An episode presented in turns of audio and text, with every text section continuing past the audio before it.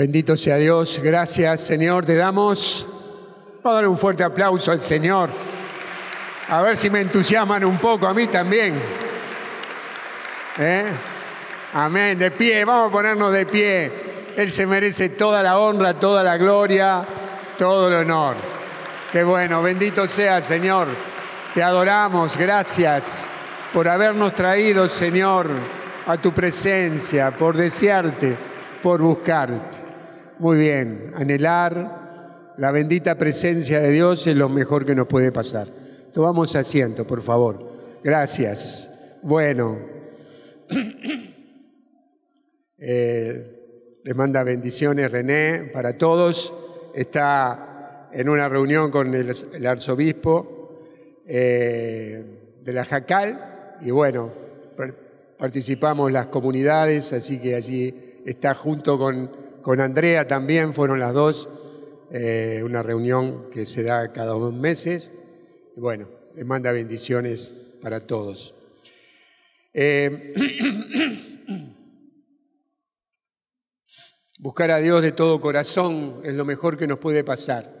Eh, gracias hermano por venir también, por los que te invitaron. ¿Quién te invitó, por favor? Ahí, bueno, muy bien, qué bueno, qué bueno que podemos anunciar a Cristo y, estoy seguro que todos, todos conocen a alguien que está necesitando de Dios. Alguna persona que, que como estuvimos nosotros en un momento, estábamos desesperanzados y alguien nos invitó a venir al encuentro del Señor y, de ahí eh, acomodamos nuestra vida, el Señor nos, nos levantó y estamos caminando tras sus pasos, ¿verdad? Eh, dice Filipenses capítulo 3, versículo 13, Pablo dice, olvidándome del camino recorrido, me lanzo hacia adelante y corro en dirección a la meta para alcanzar el premio del llamado celestial que Dios me ha hecho. Correr hacia lo que Dios nos ha llamado a hacer, a lo que Dios eh, tiene para cada uno de nosotros. Ese deseo de Pablo y dice algo que es olvidándome del pasado, olvidándome de las cosas que vivió, de lo que era Pablo, porque sabemos que Pablo fue perseguidor de cristianos. ¿eh? Y, creo que es eso lo que él trata de olvidar, ese dolor de lo que hizo, de, lo, de la culpa que tiene encima, de todo lo que significó para él, y está caminando hacia lo que Dios le ha mandado hacer en este tiempo, lo que Dios le ha pedido hacer. Y pensaba esto, que como Pablo, eh, nosotros podríamos estar olvidándome, ¿eh? olvidándonos de las cosas que que nos detienen a veces en la vida, de esas cosas que, de las cuales nos hemos equivocado, de las cosas que hemos sufrido, de esas cosas que tal vez nos han hecho, de lo que nos han dicho, que están ahí. ¿eh? Y a todos, este, todos creo que llevamos un poco de todo eso en el recuerdo y cada poco creo que no sé si te pasa, lo traes y lo masticas un poquitito y lo tenés ahí durante varios días. Eh, te sentís agobiado, deprimido por todos esos recuerdos. ¿Puede ser? Y están ahí y no sabes qué hacer con ellos. Y esperando que desaparezcan por arte de magia, ¡puf! Desaparecieron. Pero no se van, ¿verdad? Siguen estando y cada poco tiempo aparece. No sucede eso. Se instalan cómodamente en nuestra mente y a veces se van afirmando. Y uno por ahí habla con personas que vuelven a repetir la historia de hace 10 años, 15 años, y la están trayendo continuamente sin poder hacer lo que dice Pablo, olvidándome del pasado. Entonces, hay alguien que corrió también tras la meta y no hasta esta meta tan preciada que es la por la cual debemos correr todos, que es la presencia de nuestro Dios, hacer lo que Dios nos quiere, eh, lo que Dios quiere para nosotros. Que creo que cuando uno consigue eso, consigue, consigue la plenitud de Dios, es donde mejor te encontrás. Cuando vos has experimentado la, presencia del bendito en tu vida, sabes que estás en un lugar que no querés salir, ¿verdad? Ese es el lugar tuyo, ese es el lugar de la presencia de Dios. Y hacia ese lugar corrió Pablo, hacia esa meta, y creo que debe ser la meta que nosotros, todos como cristianos, debemos correr. Pero este hombre, este atleta, en 1954 corrió en los Juegos Olímpicos y corrió hacia la medalla olímpica. Cuando vos batís un récord, cuando ganás, ganás una medalla. Y eso fue lo que hizo este hombre, Roger Bannister. Hizo lo imposible y se convirtió en el primer hombre en recorrer una milla en cuatro minutos. Pero miren ustedes, antes de esta fecha de que él lograra ganar y bajar el récord de esos cuatro minutos en una milla, se había dicho los, eh, las personas, eh, los médicos y muchos expertos en carrera y en atletismo habían dicho que nunca se iba a poder bajar esa, esa, ese récord, que más de cuatro menos de cuatro minutos nadie lo iba a poder hacer. Y eso estaba instalado en todos los atletas y por mucho tiempo esta barrera no se superó. Pero llegó este atleta que no creyó en esas opiniones, él se negó a permitir que todas esas palabras negativas llegaran y tocaran su mente y su espíritu, y comenzó a entrenar y a esforzarse, a entrenar y a esforzarse, porque para superarte en la vida hay que esforzarse. Si no nos esforzamos, si no cambiamos la actitud, si no tenemos una actitud de esfuerzo, de sacrificio, de lograr cosas, de ir por más, no vamos a superar el nivel que tenemos si vos creés superar el nivel que tenés hoy sin hacer un mayor esfuerzo, no lo vas a lograr. ¿no? Entonces, convencido él de que lo lograría, comenzó a entrenar. y él estaba convencido. Hay algo que, que tenía que era que estaba convencido de lograrlo. Y el día llegó y rompió esa barrera de una milla en cuatro minutos. Él hizo lo que los expertos habían dicho que no se podía hacer. Después de él, miren ustedes, después de él, más de 300 atletas en menos de 10 años volvieron a superar, ir superando ese récord. ¿Qué era lo que pasaba? Por muchos años no se había podido romper esa marca. Se decía que era imposible, ¿verdad? Pero en menos de 10 años, más de 300 atletas superaron esa marca. ¿Qué pasó? Lo que detenía a esos atletas se encontraba en sus mentes, en sus pensamientos. Estaban convencidos de que no se podía. ¿Y qué sucedía? Las consecuencias eran que no se podía. Cuando uno se convence de que no se puede, de que no podés alcanzar eso, de que no lo podés lograr, no lo lográs. Estás ahí, te quedás ahí y decís, yo no puedo salir de esto, no puedo lograr esto, voy a seguir siempre en el mismo lugar. ¿Cuáles son las consecuencias? Que sucede eso que has estado pensando. El efecto Bannister, que es el nombre del atleta este, es el fenómeno cognitivo en el cual una persona demuestra que algo es posible, convirtiéndola en realidad y haciendo que otras lo crean y lo consigan. Es decir, que lo que vos has hecho en tu vida, si vos has, tenido cambio, y acá hay cantidad de hermanos que, que sus vidas han cambiado y tenemos que darle gloria a Dios porque sus vidas hoy estarían derrumbadas y tal vez perdidos y perdidos sus familias, y sin embargo Dios los levantó de ese lugar y esos hicieron un esfuerzo y se sacrificaron y lograron cosas, y hoy ellos son como este atleta que hizo que muchos se superaran.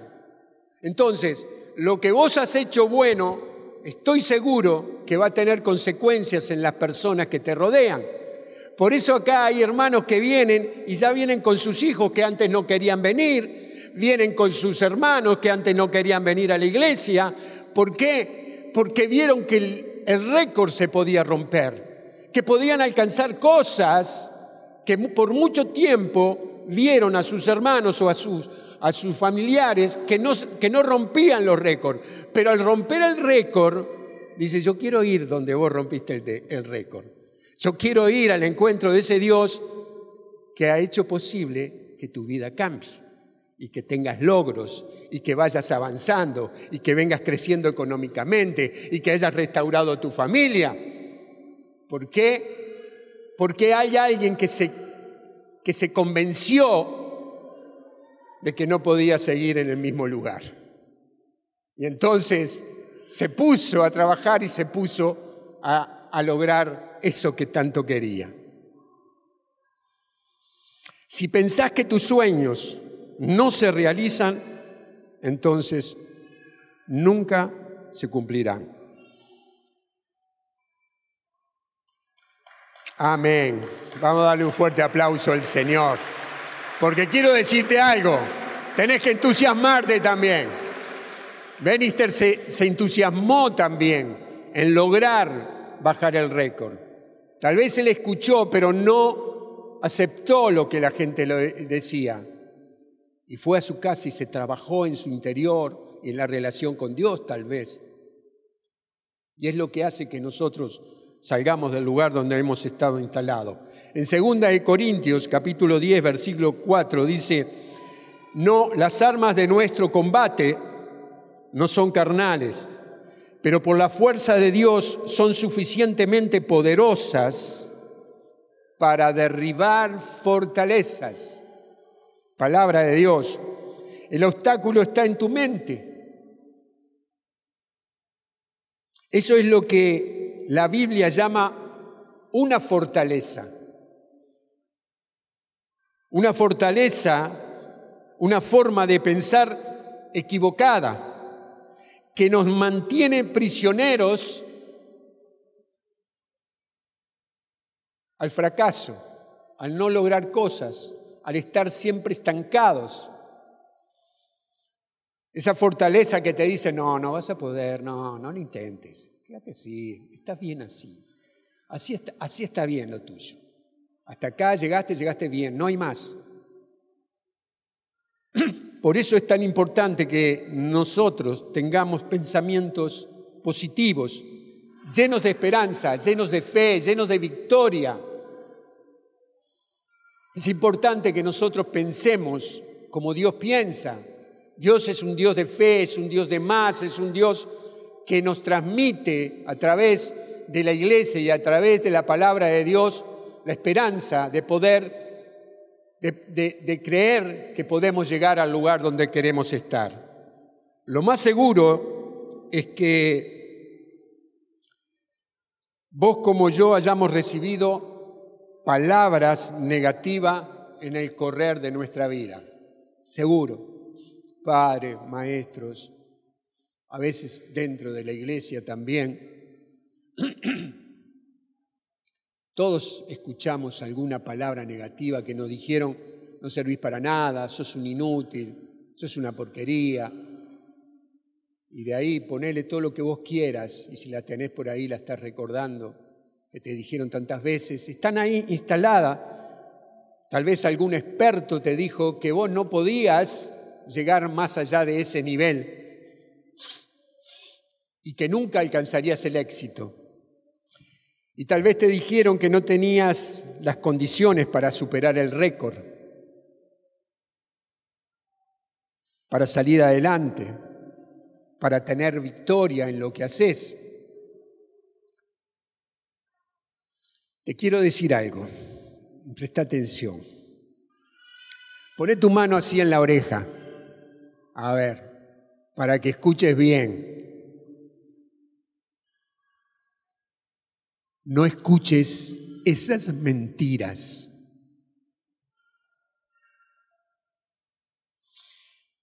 Y seguí poniéndola, porque lo que te voy a decir es más importante que esto que dije yo. Romanos 8:31 dice, si Dios está con nosotros, ¿quién estará contra nosotros? Y ahora decí conmigo, si Dios está conmigo, ¿quién contra mí? Amén. Bueno, entonces te quiero decir, Dale fuerte ese aplauso a Dios. Amén. Al Señor, al Señor de señores. Al que nos guía a ir por más. Quiero decirte esto. Apretá el acelerador y avanzá por todas esas limitaciones que tal vez por mucho tiempo estuvieron instaladas en tu vida. Apretá el acelerador porque esas, esas palabras que tal vez por mucho tiempo te han detenido y decirle al hermano que tenés al lado, correte, porque voy a apretar el acelerador y, y voy a dejar las ruedas marcadas en esta noche. Voy a ir por más, voy a ir más ligero, voy a ir más rápido. Y cuando traspases esos obstáculos, lo que te ha detenido, no solamente cambiará tu vida, sino que también cambiará la vida de todos los que te rodean. Y ahora nosotros escuchamos cada poco tiempo, cuando hay eh, Juegos Olímpicos, escuchamos de una cantidad de récord que se, que se superan. ¿Cómo parecería que el ser humano siempre, siempre avanza? O decir, bueno, llegaron hasta acá, ya está pero viene otro y vuelve a superar esa, esa marca. Roger Bannister abrió el camino para que se siguiera superando los récords. Es decir, si vos lográs vencer la barrera de tu mente y comenzás a andar por fe, contagiarás a muchos para que sigan venciendo esas marcas y yendo por más. Tus hijos y tus nietos y las generaciones venideras seguirán bajando los récords. Y esto lo vemos, ¿eh? lo vemos en nuestros hijos. Yo estoy seguro que nuestros hijos nos van a superar que van a, ser, van a llegar a lugares más altos, más grandes que lo que hemos llegado nosotros como padres.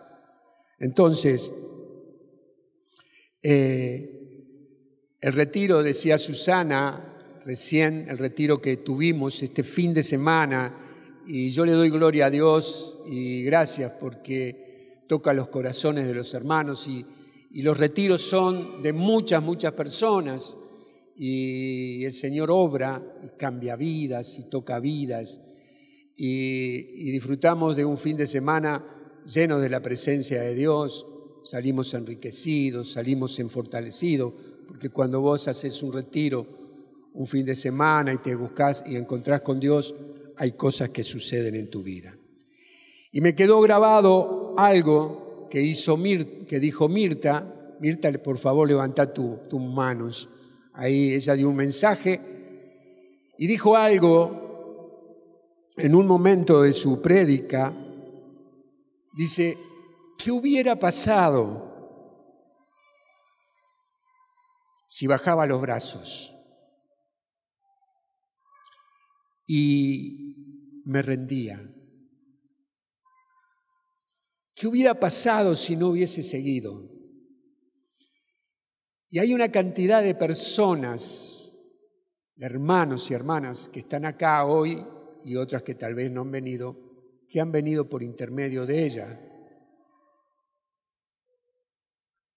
Y digo,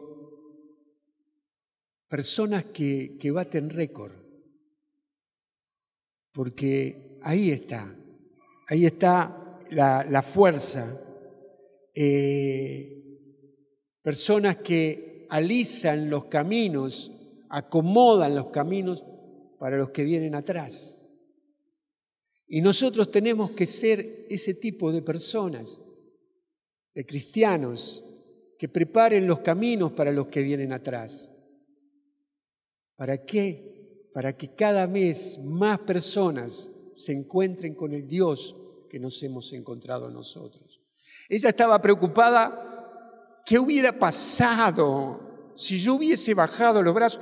Porque tuvo motivos, por todo lo que nos compartía, tuvo motivos, como hemos tenido muchos de nosotros, de bajar los brazos y de no seguir. Pero sin embargo, siguió. Y eso trajo aparejado que muchas personas se contagiaran porque ella venció récords, bajó las marcas de muchas cosas en su vida, se venció a ella, murió ella para que Cristo viviera en ella. Y por eso hoy podemos disfrutar de que tantos hermanos y hermanas han venido por lo que ella dijo, por lo que ella hizo, por lo que ella oró para que las personas vinieran. Gracias, Mirta. Y gracias a tantos hermanos de la comunidad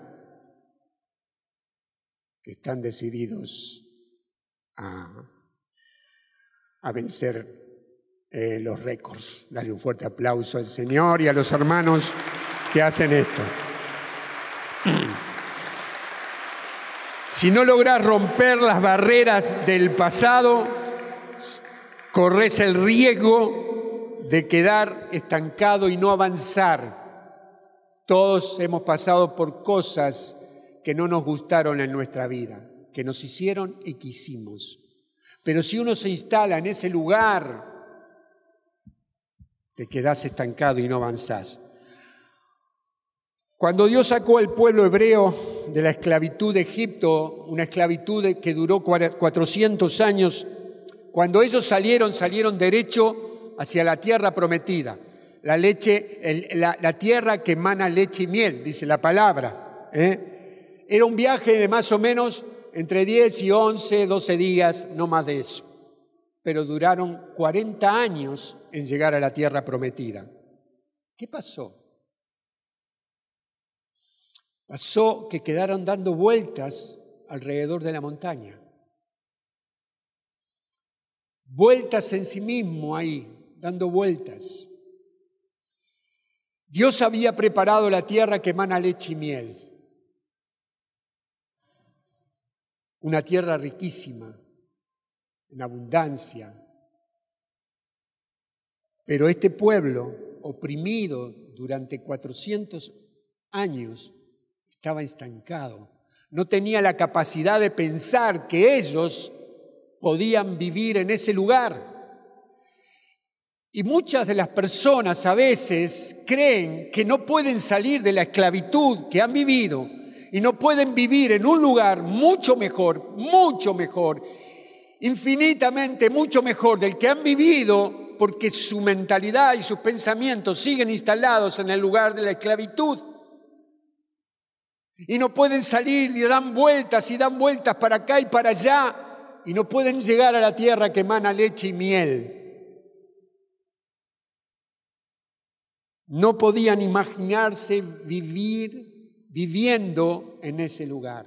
Y yo quiero alentarte también a que pienses que esos imposibles no son la verdad, esas son las mentiras que el enemigo te ha instalado. Los expertos te han puesto, como le pusieron a los atletas estos durante tanto tiempo.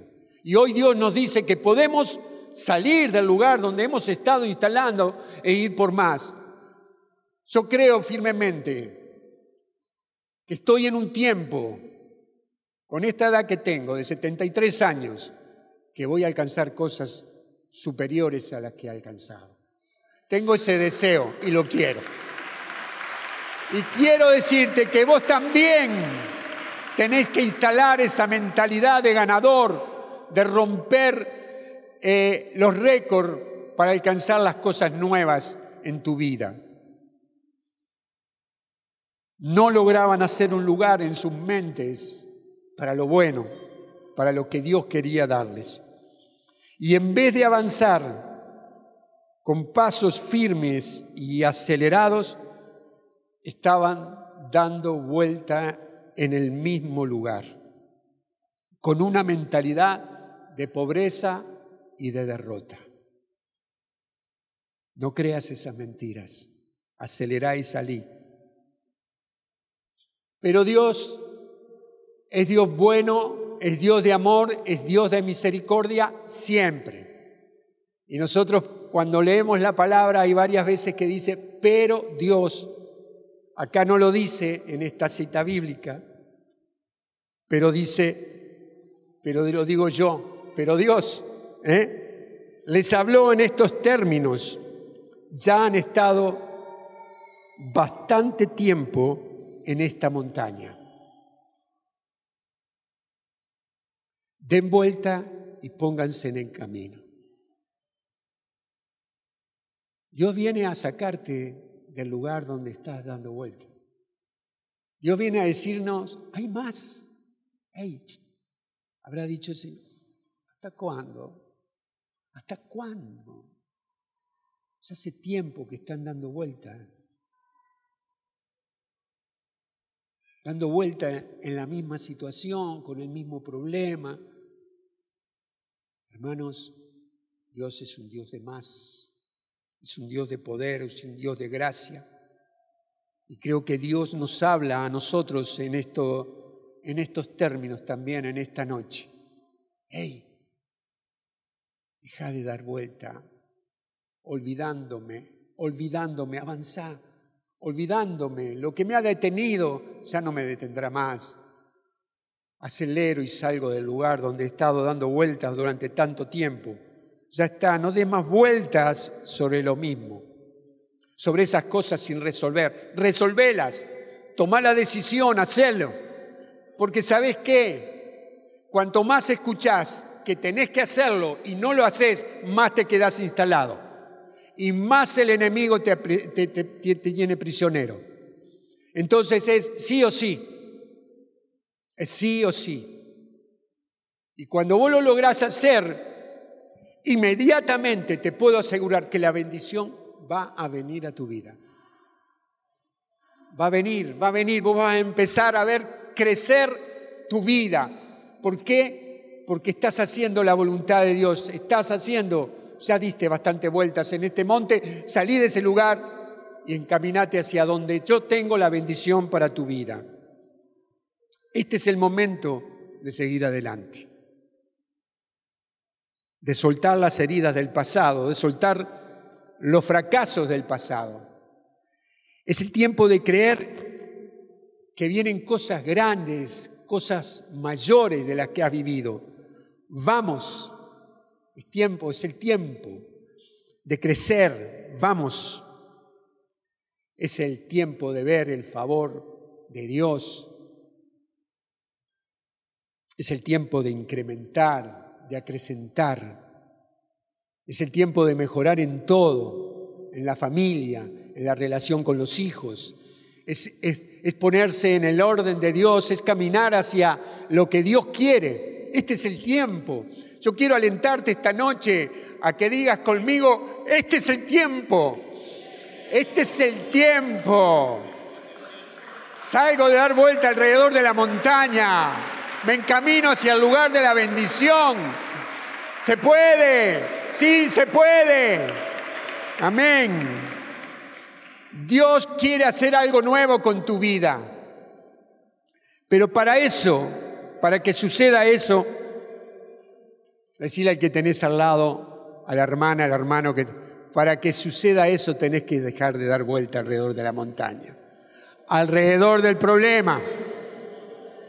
Para vivir de una forma nueva tendremos que dejar de dar vuelta en esas cosas pequeñas que nos han detenido. Enfocar para otro lado. Si ves que no hay solución, que no se resuelve, enfoca para otro lado. Y si no, resolvela directamente. Porque para, para pequeñas cosas, Dios no está. Dios está para guiarte a grandes cosas. Entonces, toma la decisión para vivir de una forma nueva, para vivir en una nueva visión, en una nueva mirada hacia lo que viene, para romper las barreras del pasado. Ahora, sin importarte lo que te haya pasado, sin importarte todas las veces que sufriste, todo lo que quisieron impedirte tu progreso, hoy es un nuevo día. A mí me encanta. Hoy es un nuevo día. No sé cómo te levantás a la mañana, pero te aliento a que digas, hoy es un nuevo día. Está frío, hoy es un nuevo día. Está lloviendo, hoy es un nuevo día que Dios me regala. Hoy me dispongo a vivir en el orden de Dios, a vivir guiado por el Espíritu Santo y a conseguir cosas que todavía no he conseguido. Hace cosas nuevas. Empezá por hacer cosas nuevas. Guía tu mente para lo que Dios quiere. Deja de dar vuelta en el mismo lugar, de la misma forma. ¿Eh? De sentarnos en el mismo lugar. Eso es algo que Adrián nos hacía hacer. ¿eh? Tenemos una estructura que vamos para el mismo lugar, por la misma... Hace algo nuevo. Entusiasmate con hacer algo nuevo. Hoy es un nuevo día y Dios quiere hacer algo nuevo con tu vida. No permitas que el pasado, tu pasado, detenga el futuro precioso que Dios quiere darte. Por favor, no paralices el gran futuro que Dios tiene para vos meditando continuamente en el, en el dolor del pasado.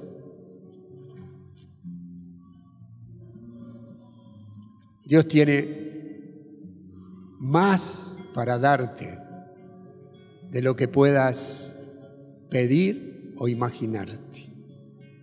Ese era el tema del retiro.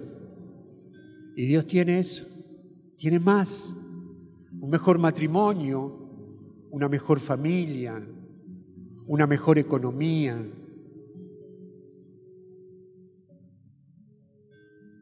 Todo mejor. Porque cuando Dios toma la rienda de nuestras vidas, todo, todo lo hace mejor. Tal vez no sepas leer, insistí. Tal vez leas mal y te cueste leer la palabra de Dios. Insistí.